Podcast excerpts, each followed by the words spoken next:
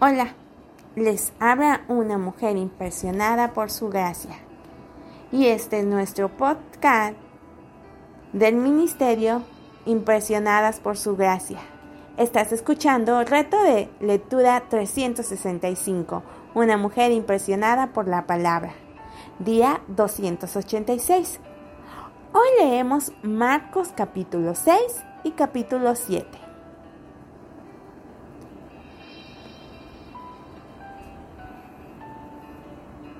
Uno de los temas centrales de esta sección del Evangelio de Marcos es la incredulidad de la gente que tuvo contacto con el siervo de Dios.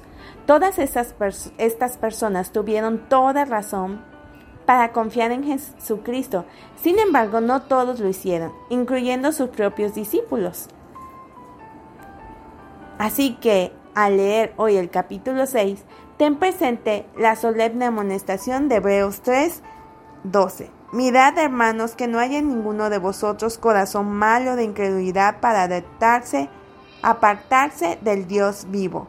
Dios toma la incredulidad en serio e igualmente debemos hacerlo nosotros.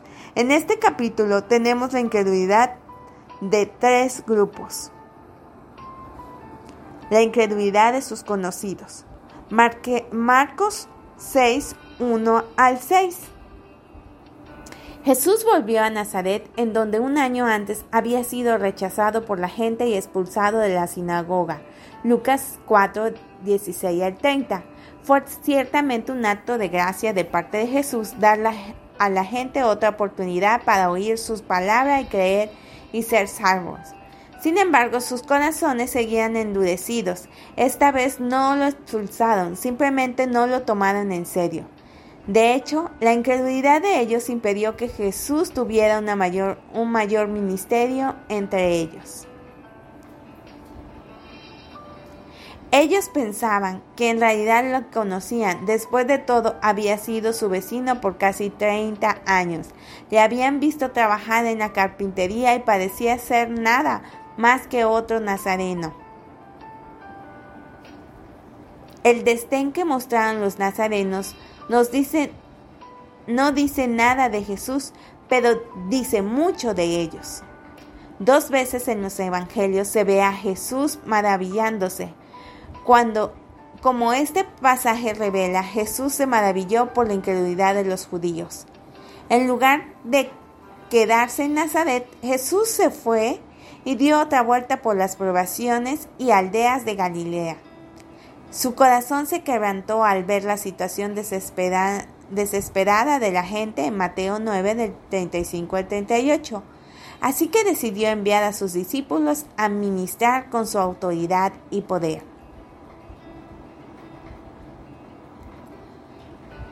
La incredulidad de sus enemigos. Marcos 6 del 7 al 29. Cuando el Señor llamó originalmente a los doce apóstoles, su propósito fue enseñarles y adestrarlos que lo ayudaran y con el tiempo pudieran tomar su lugar cuando Él volviera al Padre. Antes de enviarlos, volvió a, a afirmar la autoridad de ellos para sanar y echar fuera demonios. En el versículo 7 y les dio algunas instrucciones contundentes. En Mateo 10 encontrarán un relato más detallado de este sermón. La incredulidad de sus discípulos. Marcos 6 del 30 al 56. Jesús llevó a sus discípulos a un lugar apartado para que pudieran descansar después de sus labores. Quería hablarles del ministerio y prepararlos para su propia misión. El siervo, el Hijo de Dios, necesitaba tiempo para descansar, tener comunión con sus amigos y recibir renovación del Padre. A pesar de la interrupción en sus planes, el Señor los recibió de buena acogida, les enseñó la palabra y sanó a los afligidos. Habiendo experimentado interrupciones muchas veces en mi propia vida y ministerio, me asombra la paciencia y gracia del Señor Jesús Qué ejemplo para seguir. Esta escena está en contraste con la de Nazaret, en donde solo sanó a unos pocos debido a que la gente carecía de fe. Esta es la victoria que ha vencido al mundo, nuestra fe. Primera de Juan 5, cuanto. Confiemos en el, en el siervo, él jamás falla. El énfasis que hace Marcos en su Evangelio recae primordialmente en lo que Jesús hizo. Sin embargo, en esta sección de nuestro reto de lectura 365, una mujer impresionada por, por la palabra hallarás a Marcos registrando algunas enseñanzas importantes del Señor. Marcos también describe su ministerio entre los gentiles, lo que sería de interés especial para los lectores romanos. En el capítulo 7 vemos del uno, de uno de tres misterios de Jesús al siervo, el siervo y el maestro. Enseñando a los judíos, Marcos 7 del 1 al 23. Hay cuatro etapas en este drama y la primera es acusación. Los dirigentes religiosos judíos ahora se mostraron abiertamente hostiles contra el Señor y su ministerio. Ellos le siguieron de lugar en lugar simplemente buscando algo que criticar. Nuestro Señor ya había violado las tradiciones de ellos respecto al sábado. Lo podemos ver en Marcos 2 del 23 y del el 3 y el 5. Así que los judíos estuvieron más que listos para acusarle cuando vieron a los discípulos comer con manos inmundas. Por un lado, estos dirigentes se ofendían cuando nuestro Señor abiertamente desafiaba su autoridad. Después de todo, estas prácticas le habían sido entregadas por sus padres y llevaban en sí autoridad de las edades.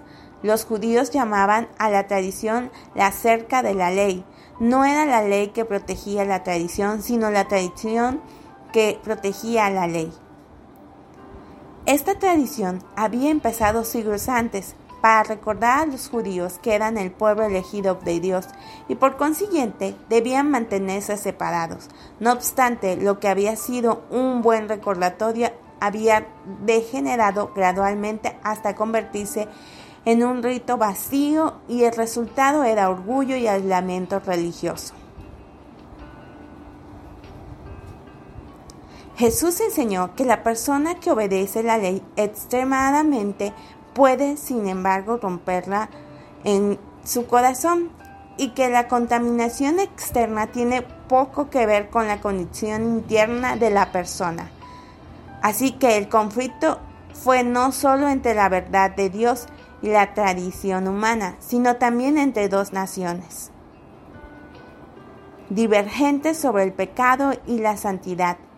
Esta confrontación no fue una escaramuza incidental, llegó a la misma médula de la fe religiosa verdadera. Cada nueva generación debe librar un conflicto similar, porque la naturaleza humana tiende a aferrarse a las gastadas tradiciones humanas e ignorar o desobedecer la palabra de Dios.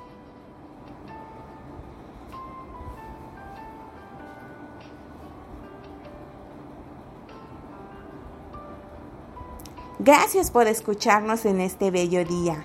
Nuestra oración es que Cristo vive en tu corazón por la fe y que el amor sea la raíz y el fundamento de tu vida y que así puedas comprender cuán ancho, largo, alto y profundo es el amor de Dios.